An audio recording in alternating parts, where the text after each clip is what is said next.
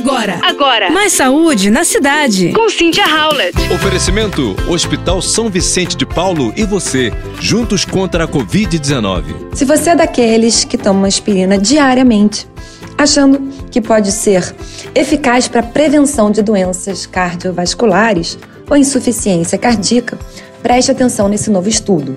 É o maior estudo já realizado sobre o uso da aspirina para evitar complicações entre pacientes que já possuem risco para insuficiência cardíaca.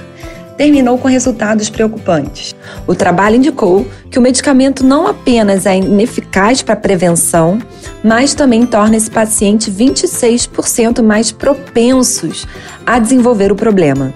O trabalho foi publicado numa revista da Sociedade Europeia de Cardiologia e é uma análise do projeto Homage de acompanhamento clínico, que reuniu dados cardíacos de 46 mil pessoas nos Estados Unidos e na Europa.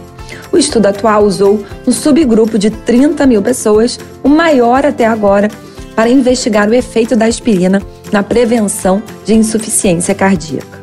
Foram reunidos cinco anos de dados entre pessoas com média de idade de 67 anos, um quarto deles relatando consumir aspirina diariamente como forma de prevenção para doenças cardiovasculares.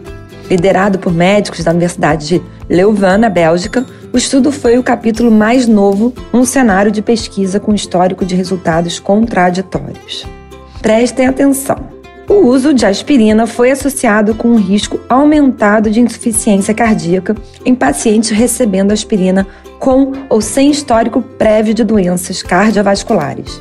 Na ausência de evidências conclusivas em ensaios clínicos, nossas observações sugerem que a aspirina deve ser prescrita com cautela a pacientes sob risco de insuficiência cardíaca ou que já apresentem esse quadro.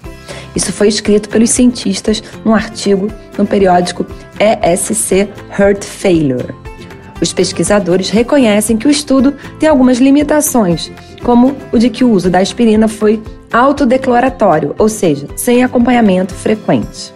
E esse não foi o primeiro trabalho a jogar dúvidas sobre o uso preventivo do remédio para cardíacos, mas talvez tenha sido mais preocupante até agora. Porém, o uso da aspirina para dor de cabeça ou com indicação médica ainda são seguros, relatam os especialistas. Porém, nada exagero sempre, né? E o mais importante, eu acredito, é encontrar a causa da dor de cabeça ou das doenças e não ficar somente na medicação. Você ouviu Mais saúde na cidade. com Cynthia Howlett.